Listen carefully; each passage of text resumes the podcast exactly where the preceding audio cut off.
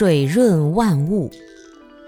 实际上，真正有德的人内心宽宏柔软，没有好坏高下的区别。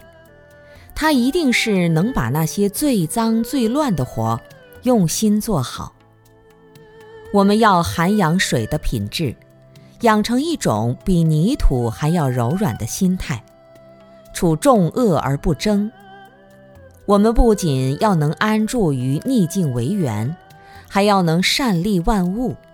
水能够滋润万物，那些山林、树木、花草，如果没有水，早就干枯掉了。我们人类没有水，也无法生存。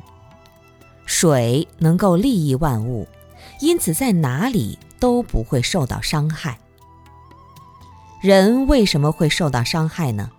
是因为不甘心，不够谦虚，总以为自己很了不起，结果别人两句话就把你伤到了。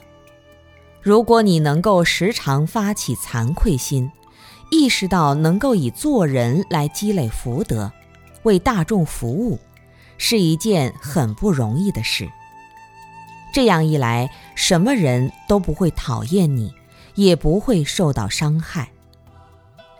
我们的心要像水一样，抽刀断水，水更流。一刀划下去，看似有痕迹，但划过去了，痕迹也就立刻没有了。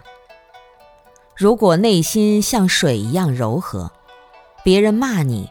你会不高兴，但骂完了也就过去了，也不会有丝毫记仇。我们把自己的生命置身在智慧的德行上，养成水一样柔软的心，就能够不受外界的伤害。